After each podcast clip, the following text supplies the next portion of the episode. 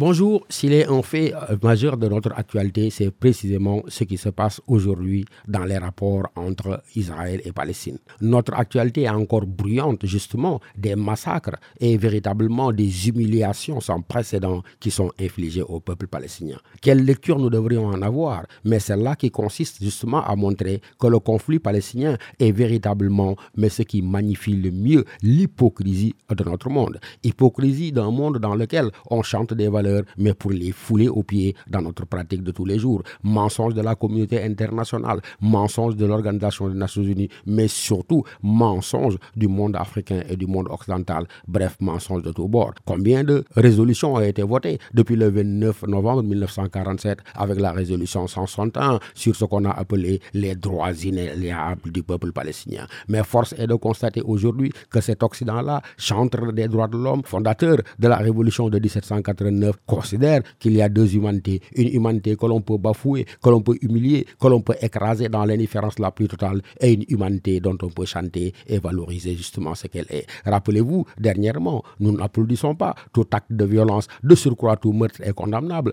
mais quand il s'est agi de ces vies qui sont tombées lâchement de Charlie Hebdo, mais l'humanité entière a défilé et a marché. Combien de fois par seconde, par jour, des vies palestiniennes tombent dans l'indifférence la plus généralisée. C'est de l'hypocrisie. Et tant que nous ne guérirons pas de cette hypocrisie-là, nous perdrons notre temps à en appeler à un monde juste, durable et équitable. Bonne méditation à tous.